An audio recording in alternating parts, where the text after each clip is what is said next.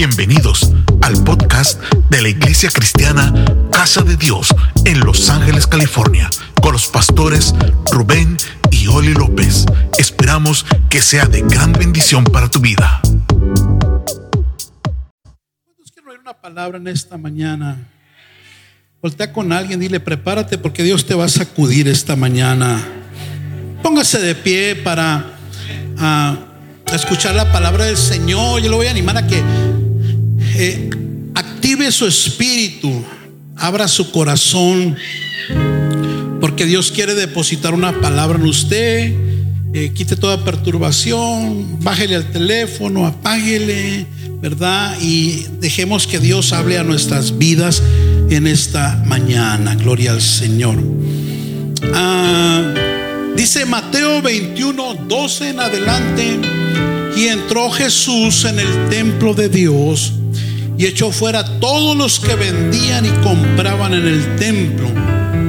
Y volcó las mesas de los cambistas y las sillas de los que vendían palomas. Y les dijo, escrito está, ¿qué cosa? Mas vosotros la habéis hecho cueva de ladrones. Y vinieron a él en el templo después de esto, ¿no? Ciegos y cojos y los sanó. Pero los principales sacerdotes y los escribas, viendo las maravillas que hacía, y a los muchachos aclamando en el templo diciendo, Osana al hijo de David, se indignaron y le dijeron, ¿oyes lo que estos dicen? Y Jesús les dijo, sí, nunca leíste de la boca de los niños y de los que maman, perfeccionaste la alabanza. Así dice la palabra de Dios en esta mañana. Mi casa casa de oración será llamada.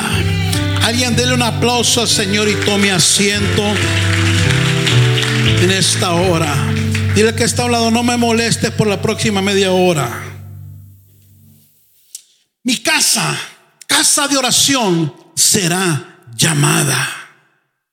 Creo uno de los mayores deseos del corazón de Dios es que cada uno de nosotros, tanto en lo individual como ah, en lo general, su iglesia, eh, nos convirtamos en hombres y mujeres de oración. Hombres y mujeres que le den prioridad a la vida de oración y aprendan a depender de ella. Y uno de los pasajes que revela precisamente esta importancia que Dios le da a la vida de oración en la iglesia y en cada uno de nosotros, lo vemos plasmado en Mateo 29, en una situación que ocurrió en el templo de Jerusalén, eh, una situación embarazosa, una situación eh, eh, muy penosa tanto para Jesús como para los que estaban en el templo. Pero el punto es que revela precisamente la importancia que tiene la oración para Jesús y la tiene que tener en nuestras vidas también. Alguien diga amén. Jesús entra al templo, leemos ahí, y se indigna de tal manera que provoca un escándalo santo al volcar las mesas, tirar las sillas, eh, de hecho hasta hace un azote incluso y, y da de latigazos a la gente que estaba en el templo, los corre. Literalmente los corre. Ay, pastor, los corre. Dile que hasta uno los corrió Jesús. Varias veces Jesús corrió gente por el espíritu que estaba operando a ella. ¿Se acuerda cuando fue a la casa de Jairo a hacer el milagro? La gente tenía una actitud incorrecta y ¿qué hizo? Los corrió. ¿Lo le importó a Jesús que se fueran? No, no. Y ocurrió eso en esta vez por el espíritu incorrecto que estaba en los que estaban, valga la redundancia, en el templo, aquellos que estaban ahí dentro, porque en vez de estar orando, ellos estaban ocupados comerciando y negociando. Ah, lo que me habla que Jesús iba al templo a buscar oración. ¿Alguien está acá? Jesús iba al templo a buscar oración. Hay veces que Jesús viene a esta casa a buscar tu alabanza. Hay veces que Jesús viene a esta casa a buscar tu adoración. Hay veces que Jesús viene a, tu casa, a esta casa, escucha, escucha, y aunque se fija en la adoración, en los saltos, Él viene buscando tu ofrenda, tu lealtad. ¿Se acuerda cuando entró al templo y miró lo que se echaba ahí en el canasto? Hay veces que Jesús viene a esta casa a mirar tu fe. Es decir, Jesús no siempre viene a lo mismo. ¿Alguien está acá? Entonces Jesús fue al templo, él esperaba que los que estaban en el templo estuvieran orando. Pero en vez de estar orando, ellos estaban negociando, comerciando, lo cual refleja algo importante que aunque eh, nos enseña que ah, ah, físicamente estaban ahí, sus corazones no estaban ahí. Estamos acá. Dile que está a un lado, yo ya llegué. Mi corazón también ya está aquí. ¿Ok? Entonces, el verso 13 describe la ira y el enojo que había en él por ver una iglesia que no había entendido la importancia de la vida de oración. Y en, el verso 13 dice, Jesús, mi casa, casa de oración será llamada. Mas vosotros la habéis hecho cuevas de ladrones. Jesús se refería a lo que Isaías profetizó en el capítulo 56, verso 7, está esa profecía de que la casa de Dios debería de ser una casa de oración. Así que iglesia, el asunto de la oración no inició en Jesús, inició desde Isaías, que la casa de Dios tiene que ser una casa de oración, que tu vida tiene que ser una vida de oración. Nos muestra que eh, eh, Jesús a le da importancia a la vida de oración, pero también a los errores en que podemos caer por no orar. Ahora bien, si bien la oración no es algo fácil, el orar de manera constante y persistente, pero tampoco es un imposible. ¿Alguien está aquí en esta mañana? En este pasaje que estamos leyendo, cuando Jesús menciona la casa, menciona el templo, se está, aunque se está refiriendo al edificio físico en la ciudad de Jerusalén, también se refiere a su iglesia eh, como en lo general y también a nosotros en lo individual. Diga conmigo, yo soy templo de Dios. Eso el apóstol San Pablo nos lo enseñó en 1 Corintios 6, 19. ¿No saben ustedes que su cuerpo es templo del Espíritu Santo que Dios les ha dado y que el Espíritu Santo vive en ustedes? Ustedes no son sus propios dueños. Entonces, cuando Jesús se refería al templo, no solo se refería al templo físico, sino se refería al templo de tu corazón, al templo de mi corazón, al templo del cuerpo de Cristo. ¿Estamos acá todavía?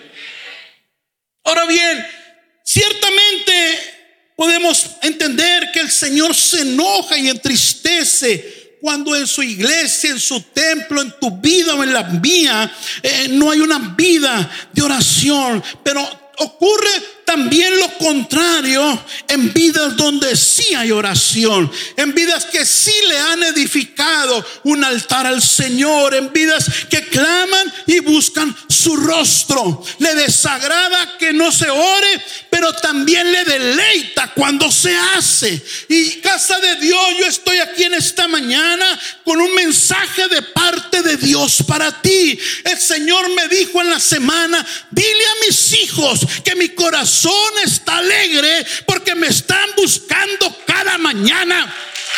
Y sus vidas se están convirtiendo en una casa de oración. Así que casa de Dios, yo no sé tú, pero en esta mañana tenemos un Dios alegre, tenemos un Dios contento, tenemos un Dios satisfecho, porque hay quien cada mañana le está levantando un altar de adoración. ¿Sabes? Interesante que cuando en la Biblia el rey se alegraba, el rey se volvía loco. Cuando un rey se alegraba, se volvía loco. tiraba la casa por la ventana, como dice el dicho. Cuando un rey se alegraba por cualquier cosa, porque habían ganado una victoria, eh, porque se había casado un príncipe, se volvía loco. Mire, hacía banquetes para todos. Usted va a leer en la Biblia como, los reyes cuando estaban de fiesta hacía banquete para todos, para sus súbditos, para sus principales, para el pueblo. Toca a alguien, dile, se viene una temporada de gozo. Hacía banquetes para todos. Alguien está acá. Yo le profetizo a alguien que se le viene una temporada de gozo. Porque está alegrando al rey Jesús. Cuando un rey se alegraba, repartía vino y pan sin medida. De hecho, lo que los súbditos nunca habían probado de los manjares del rey, el rey decía, no solo preparen eso para mí, prepárenle lo mismo para el pueblo que está acá abajo. Aleluya. Aleluya. Toca a alguien, dile, se te viene una temporada de abundancia. Alguien va a empezar a comer los manjares del cielo. Dije, alguien va a empezar a comer los manjares del cielo. Alguien va a empezar a beber vino del cielo.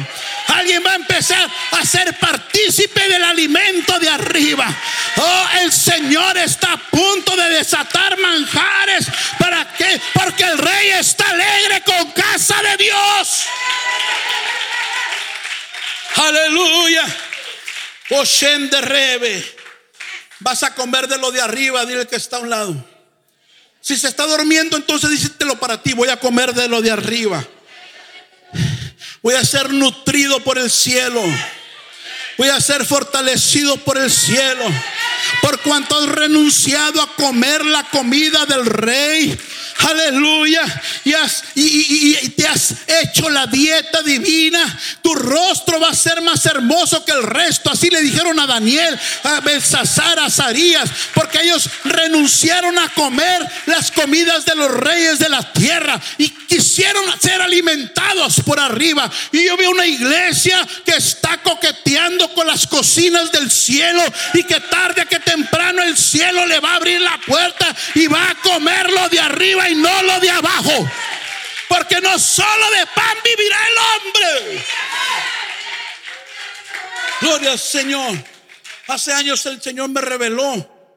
La Biblia dice que el fruto del Espíritu es gozo, es paz, es amor, es bondad, es benignidad, es paciencia, es masedumbre, es fe.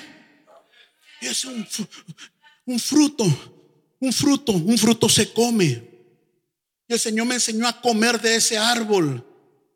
Yo como fe, Señor, cuando me siento débil, cuando el enemigo quiere tocar, me quiere meter duda, yo como fe yo como fe, Espíritu Santo, alimentame con fe. Cuando me quiere entrar desánimo, Espíritu Santo, yo como gozo en esta mañana, yo como gozo en esta tarde. Espíritu Santo, yo como paz cuando el, espíritu de temor, eh, de desaliento, la ansiedad quiere todo. No, no, no. Yo como paz en esta mañana, yo como paz. Yo no sé si hay alguien que quiere comer desde ya, desde ya.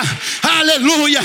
Ese fruto del cielo tiene el alimento que tú necesitas, tiene la palabra que tú necesitas. Si alguien vino triste, empiece a comer gozo por la fe. Cuando un rey se alegra, mire, cuando un rey se alegraba por lo que sea, incluso hasta perdonaban impuestos. Porque ¿dónde tenían los reyes la riqueza de los impuestos? Pero cuando había fiesta y el rey estaba loco, perdonaba impuestos. Toca a alguien, dile, viene favor divino para mí. Viene gracia divina para mí. Yo le profetizo en fe a alguien deudas perdonadas financieras. Ay, eso cayó, ahorita cayó. Deudas perdonadas. Bueno, es para que la agarre. Ya, ya se fue. Ya, ya el que la agarró, la agarró. El rey perdonaba deudas porque estaba alegre. Le dije que un rey se volvía loco. Mire, tan locos de alegría se volvía un rey. Porque las fiestas de los reyes no eran de días ni de, no eran de horas, eran de días, de semanas. Un rey podía tener fiesta. Hubo reyes que hasta medio año era de fiesta. Todos los días, todos los días, todos los días había fiesta. Y en esas loqueras, porque en esas fiestas había vino. En esas fiestas había alegría, había gozo. Era tanto lo que se alegraba un rey que estaba dispuesto hasta dar la mitad de su reino. Había gente que alegraba tanto el corazón de los reyes que hasta los reyes decían, hasta la mitad de mi reino te doy. Ah, gloria a Dios. Ah, ya nadie se cree que califica para allá. Alguien diga, yo voy a alegrar tanto a Dios que no va a haber petición en su voluntad que no me la conceda. No, no, no, tú ya están dormidos aquí. Alguien declare, yo voy a alegrar tanto el corazón de Dios que no va a haber petición que ponga delante de Él, que esté dentro de su voluntad, que no me la conceda. Yo le declaro a alguien que hasta la mitad del reino, aún la petición más loca, aún la petición más insignificante, Dios la va a soltar en alguien que alegra el corazón de Él. Aleluya. Oh, Roboshende.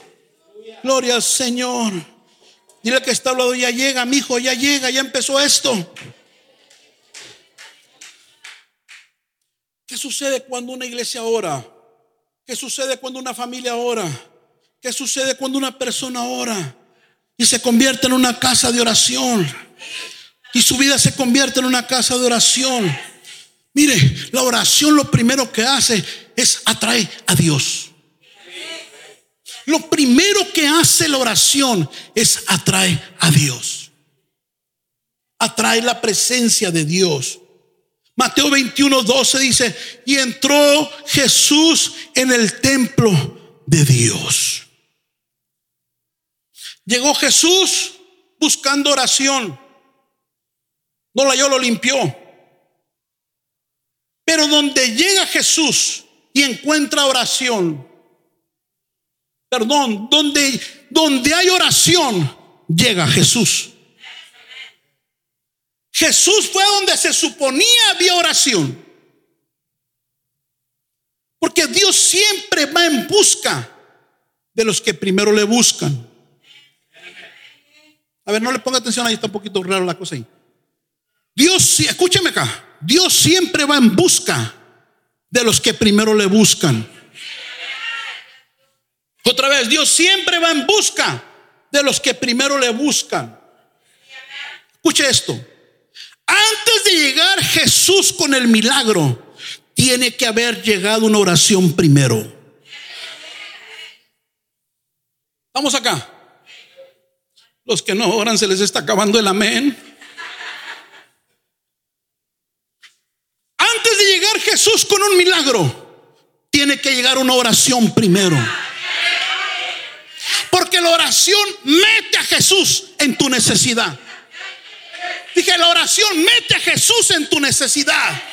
Ah, yo quisiera que por lo menos los que se conectan en la mañana, que están orando, me digan amén, ah, eh, eh, se conecten. Salmo 145, 18. El Señor está cerca de todos los que le buscan. De los que le buscan sinceramente. Dile que está a un lado, está pendiente, te va a tocar la puerta cualquier rato. Está pendiente, en cualquier rato Dios se te aparece con el milagro. Está pendiente, cualquier lunes después de estar orando, ahí está la respuesta pendiente cualquier día de estos, abres el correo y está tu documento migratorio. Estate pendiente cualquier día de estos, te llama eh, tu jefe no para correrte, sino para darte un ascenso. Está pendiente porque cualquier momento de esto se te abre la oportunidad para el negocio. Estate pendiente porque cualquier domingo de esto viene el hijo o la hija por la que estás orando. Porque antes de llegar Jesús con el milagro, tiene que haber llegado una vida de oración primero. Yo quiero decirle a la gente que está buscando a Dios, espera ser diferente que al que no. No puede ser igual. No le puede ir igual al que ora que al que no ora. Ah, ah, nunca, nunca, jamás, nunca, nunca. Dile que está si estás orando se te tiene que notar. Tengo que empezar a ver a Dios en tu vida más. Me tienes que traer muestras de que Dios está escuchando tu oración. Porque con todo respeto no estamos rezándole a nadie, a la pared, no estamos haciendo eh, alguna, alguna yoga por ahí para relajarnos un poco. No, Señor, estamos conectados con el Dios de arriba, con el Dios que hizo los cielos. Alguien dígame esto. Entonces lo primero que hace la oración es traer la presencia de Dios. Pero lo segundo es que la oración trae santificación. Gloria al Señor. En una vida de oración está Jesús. Porque la oración es Jesús. Y Jesús es la oración. Pero la oración trae santificación. Llegó Jesús y miró lo incorrecto ahí. Y dice que entró en el templo y echó fuera. ¿A quiénes? Mi versión, a los que no estaban orando. Versión simplificada. Echó fuera a los que no estaban orando. Estaban vendiendo animales. Estaban cambiando las monedas. Porque ahí no pagaban impuestos, por eso se metían al templo. Estaban en todo menos en la oración. Y los echó fuera.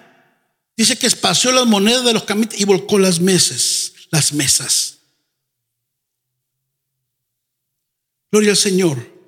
Y las sillas de los que vendían palomas. Diga conmigo la oración. Echa fuera el pecado de mi vida. Porque cuando llega la oración, cuando se hace oración, llega Jesús. Y Jesús santifica. Jesús ordena lo que está desordenado en mí. ¿Alguien está acá? Jesús me dice lo que no debo de hacer y lo que no sí debo de hacer. Jesús me aumenta mi temor delante de Él. Jesús purifica mi corazón. Gloria al Señor. Entró Jesús a ese templo. Y cuando entra Jesús al corazón, alinea lo que debe de ser. Lo que antes no te parecía pecado, ahora te es pecado.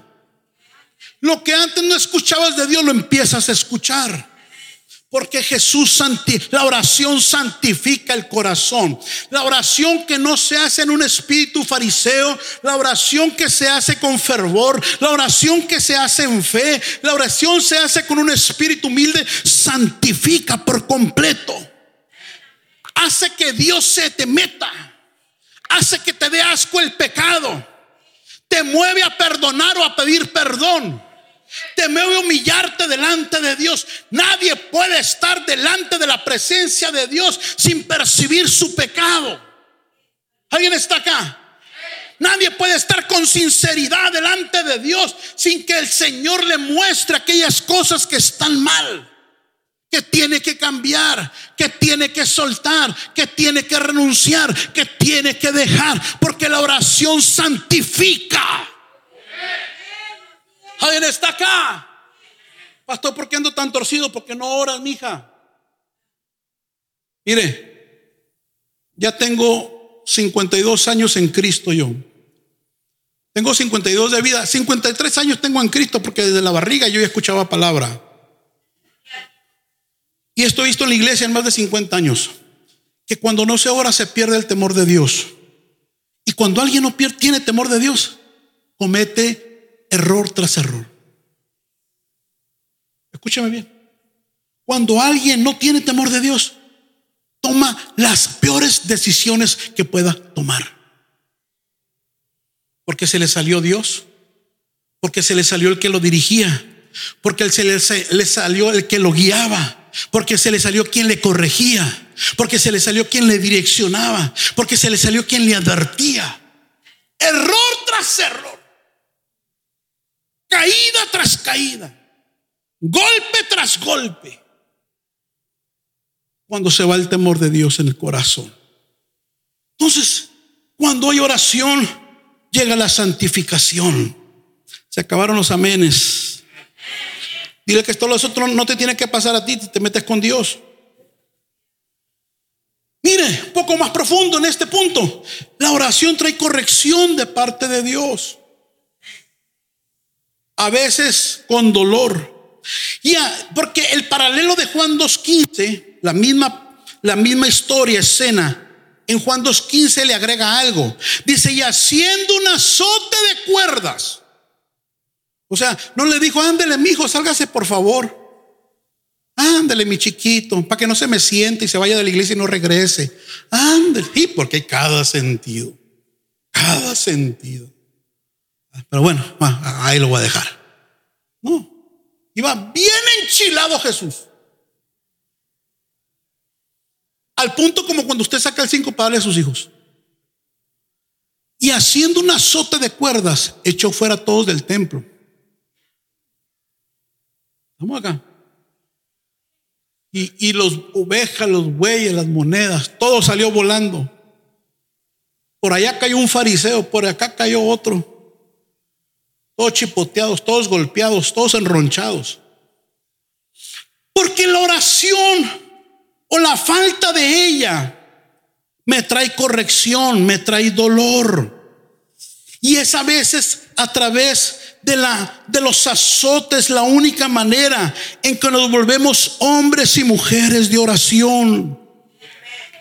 ¿Alguien está acá? No se me vaya, no se me vaya, se va a poner más bueno. Aguante vara, aguante el azote.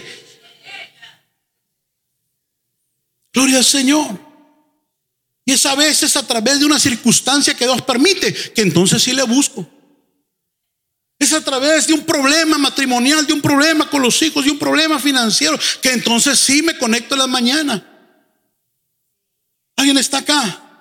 Porque muchas veces Dios permite azotes o nos manda azotar con alguien, a cabo que Dios manda a todos.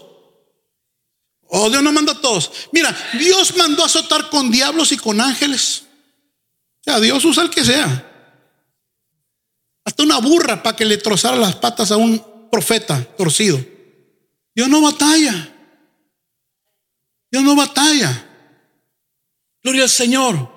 Y a veces son las circunstancias adversas que nos vuelven a Dios, que hacen que busquemos el rostro de Dios. Gloria al Señor. A esta casa está entrando Jesús cada mañana. Y está buscando oración de esta casa. ¿Alguien está acá?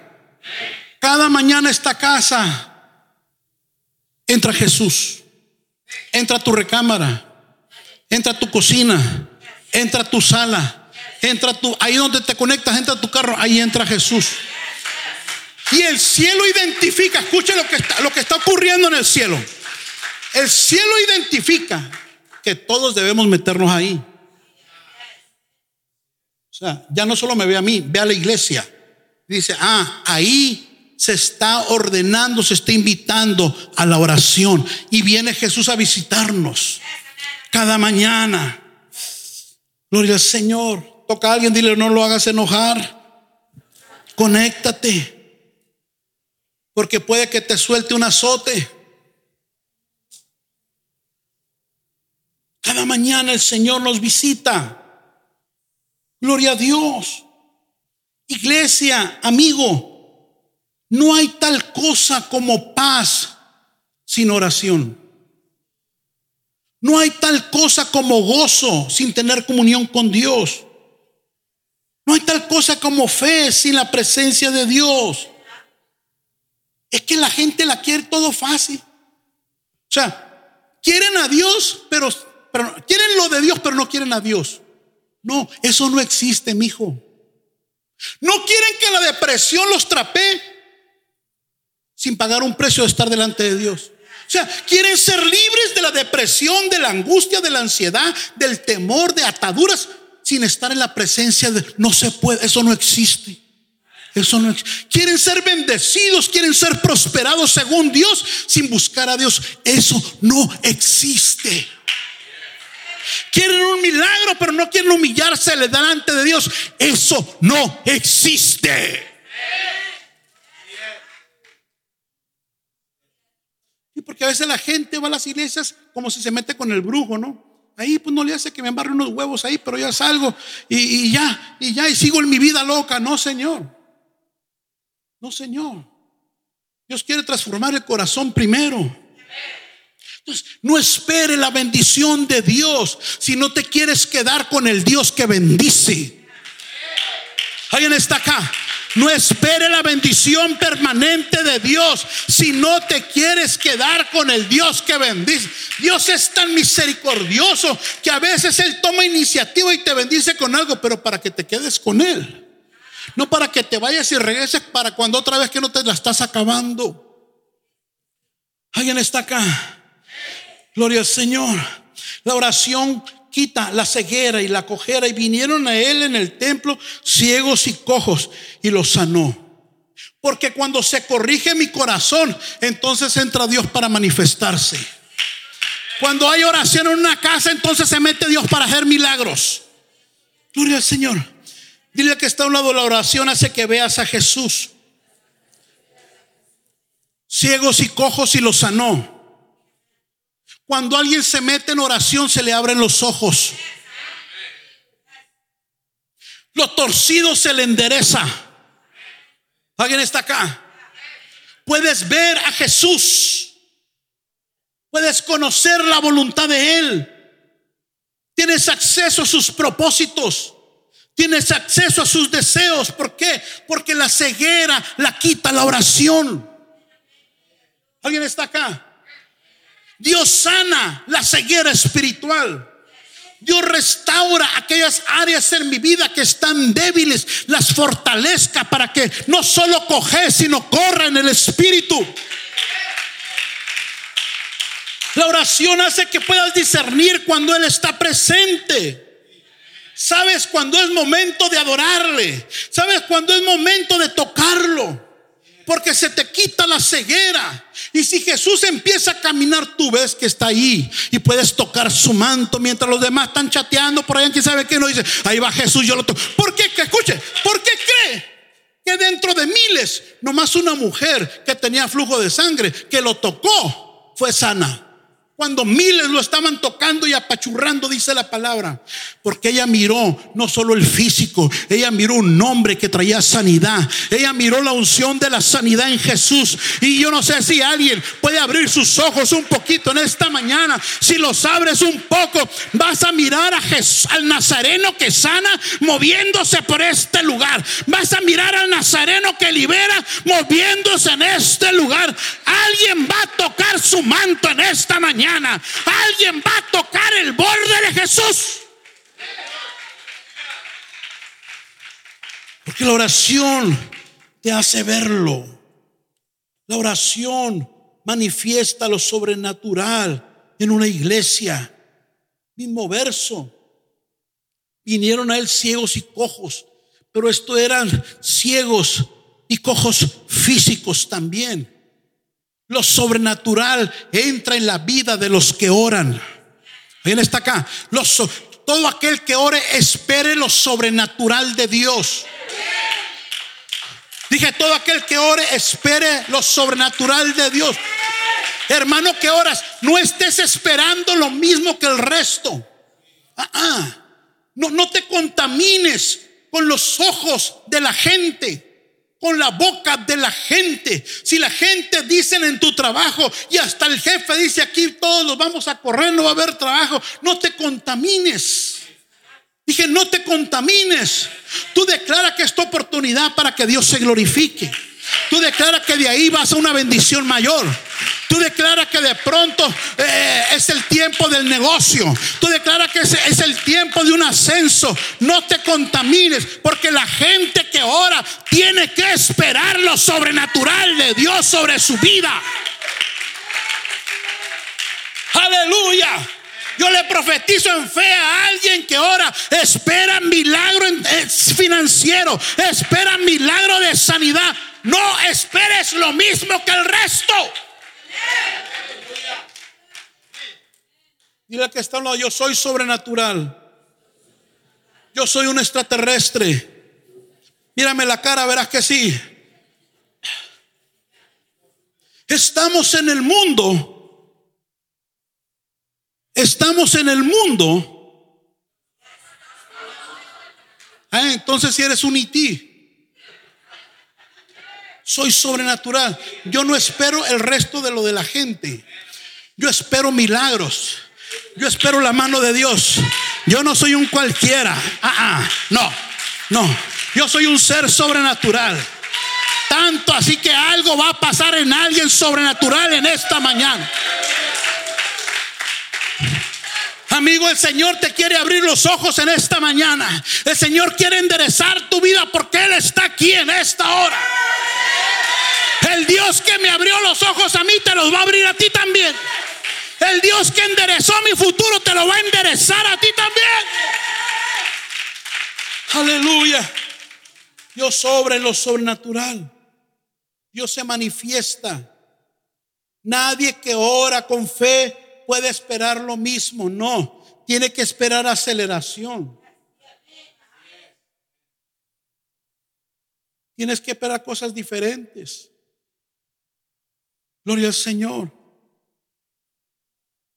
No saqué muchas cuentas.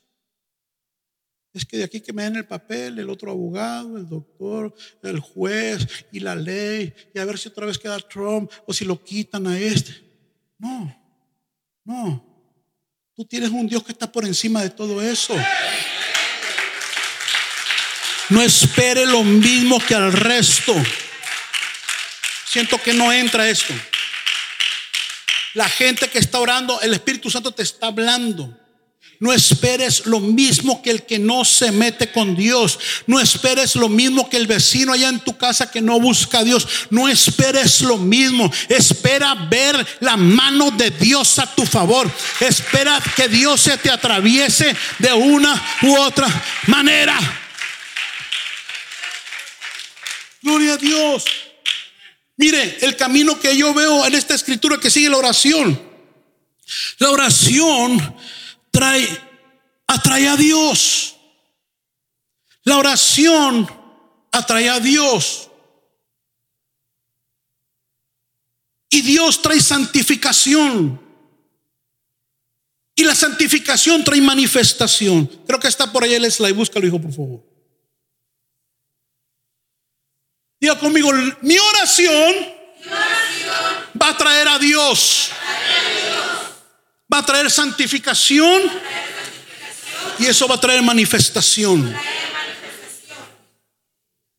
Porque Dios hace milagro en los que se santifican, en los que le temen, en los que le buscan, en los que lo atraen. Por eso usted, si hace eso, espere manifestaciones de Dios en su vida.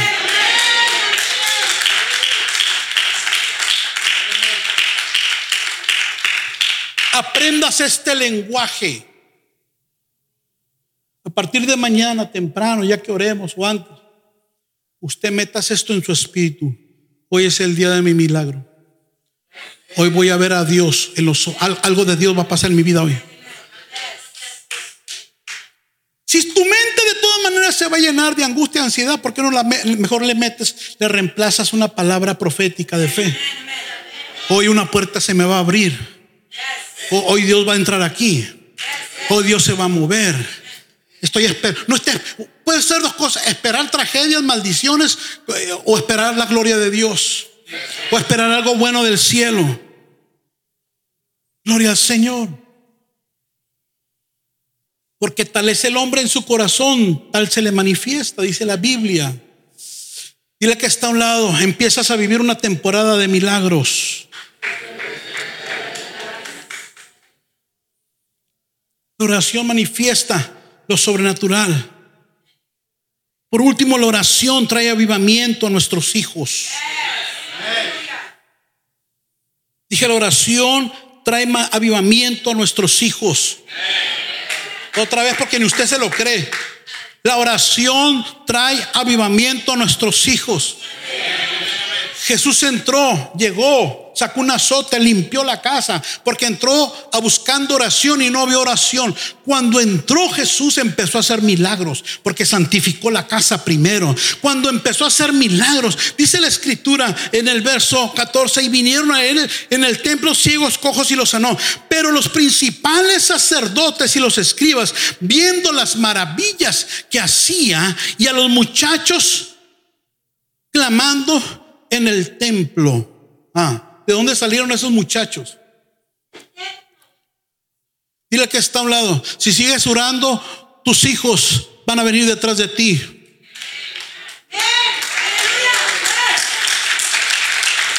Y los muchachos clamando en el templo y diciendo, Osana al hijo de David. No estaban diciendo me quiero suicidar mañana. No estaban diciendo me quiero drogar. No estaban diciendo estoy aburrido de la vida. No estaban diciendo soy un bueno para nada. No, entraron diciendo, Osana al hijo de David. Y cuando los jóvenes empezaron a adorar y a cantar, dice que se indignaron los religiosos que estaban adentro. Y le dijeron, oye lo que estos dicen. Y Jesús les dijo, sí, nunca leíste de la boca de los niños y de los que maman, perfeccionaste la alabanza. En el templo, note, la oración atrajo el clamor y la adoración de los jóvenes. Y ellos decían, sana al hijo de David. Entró un montón de chamacos de 12, 13, 14, 15, 20 años, niños, diciendo, sana al hijo de David. Los que no querían nada con Dios, ahora estaban diciendo, sana al hijo de David. Los que se querían suicidar, ahora dicen, Osana al hijo de David. Los que no querían ir a la iglesia, ahora estaban adentro, alabando y diciendo, identificando al que estaba ahí, Osana al hijo de David. ¿Sabe esa palabra Osana? Significa sálvanos ahora. Lo que ellos en realidad estaban diciendo esos jóvenes, esos niños, clamando y cantando es, mi rey, sálvanos ahora. Mi rey, sálvanos ahora. Yo quiero animar a la gente que está metiéndose con Dios, que espere que tus hijos estén aquí, no solo en físicamente, sino en su espíritu clamando, mi rey, sálvanos ahora, mi rey, sálvanos ahora, mi rey, levántanos ahora, mi rey, te entrego mi vida, mi rey, te sirvo con todo mi corazón. Aleluya. Yo le profetizo a los hijos de alguien, esos adolescentes, esos niños de esta casa que se enamoran del Rey Jesús se enamoran, alguien, un papá, un mamá, hombre, párese y diga, profetice sobre sus hijos. Mis hijos se enamoran de Jesús. Mis hijos se enamoran de mi Dios. Mi oración los va a meter al templo. Mi oración los va a meter a su presencia. Mi oración los va a llenar de su Espíritu Santo. Mi oración los va a hacer hombres y mujeres que exalten a Dios, que sirvan a Dios, que alaben a Dios, que cumplan los propósitos de Dios. Oh Rabashenda, sana al hijo de David. Ah, yo puedo ver en fe niños clamando aquí, Señor, sálvanos, Señor, restauranos, Señor, avívanos, Señor, despiértanos, Señor, levántalos por la oración de un padre, por la oración de una madre, por la oración de una iglesia que no va a soltar la oración hasta que el cielo se manifieste sobre esta tierra. Yo quiero animar a padres que se han dado por vencidos. No, no, no, no. Dice el Señor, no, sigue peleando, sigue los clamando, sigue intercediendo, sigue buscando. Ellos van a llegar a mi presencia.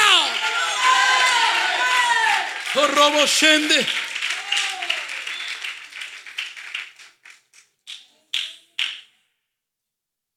Estaban los principales sacerdotes, escribas, viendo las maravillas. Y a los muchachos clamando en el templo, como Shen de Rebe, y diciendo, sana al hijo de David. Y cuando los muchachos empezaron a cantar y a buscar a Dios, dice que se indignaron. Hubo gente que se indignó. Curioso, ¿no? Hubo gente que le afectó que los jóvenes se levantaran a adorar a Dios. Porque el diablo no quiere que nuestros hijos hagan a Jesús su único rey. Escucha bien, Padre, por eso tienes que seguir orando. El diablo no quiere que ellos alaben al Señor con todo el corazón. El diablo no quiere que ellos les sirvan. El diablo no quiere que ellos sonrían. El diablo no quiere que ellos, eh, que ellos disfruten a Dios. El diablo no quiere que ellos conozcan a Dios. El diablo los quiere destruir y los está destruyendo con depresión, con distracción, con confusión, con muerte. Ah, pero la oración puede hacer que Jesús penetre en sus corazones y Él los gobierne y Él sea el rey de ellos. Y yo le profetizo en fe a alguien que nuestros hijos serán llenos del Espíritu Santo porque son el templo de Él. Alguien declare, mis hijos son el templo del Espíritu Santo. Póngase de pie, póngase de pie. Pocos la agarraron, no me importa. Yo voy a seguir clamando por tus hijos, aunque usted no se meta por ellos. Yo profetizo que nuestros hijos volverán a soñar. Tendrán sueños y visiones de arriba. Dije, tendrán sueños y visiones de arriba. Serán hombres y mujeres de oración. Serán libres de toda cadena. Porque cuando una iglesia ora sin parar, ah, Tarde que temprano los Pedros salen de la cárcel. Cuando una iglesia ora sin parar, tarde que temprano se caen las paredes de la cárcel. Yo le estoy hablando, ya, yo sé que la mitad ya se me quedó atrás, pero le estoy hablando la otra mitad que, que está en el espíritu en esta hora. Aleluya. Esta casa, el espíritu de oración está entrando a esta casa y ya no sale. Ya no sale. Yo le hablo a todo estorbo del diablo te hablo, del diablo, la oración ya no sale de esta casa. El espíritu de oración ya se metió a esta casa y no sale de aquí, sino que aumenta y contagia, aumenta y contagia, aumenta y contagia, aumenta y contagia. Contagia al hermano que está a un lado tuyo, contagia a tus hijos, contagia a tus hijas, contagia a tu familia. Alguien levante las manos. No, no espere musiquita, levanta las manos. Levanta las manos, levanta las manos, levanta las manos, levanta las manos, levanta las manos, levanta. Yo pienso que hay padres en esta mañana que pueden creer que sus hijos serán hijos e hijas llenos del Espíritu Santo.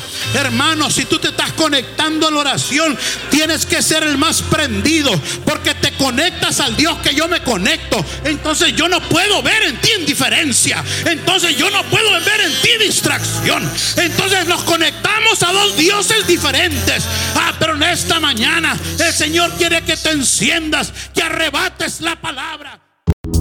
Esperamos que este episodio haya sido de edificación para tu vida y la de tu familia. Visítanos en nuestras instalaciones en 1328 East Florence Avenue, Los Ángeles, California, Estados Unidos 90001. También puedes visitar nuestras redes sociales Facebook e Instagram como a la casa de Dios en www.alacasadedios.com o escríbenos a contacto arroba a la casa de Dios.com. En Iglesia Cristiana Casa de Dios te esperamos.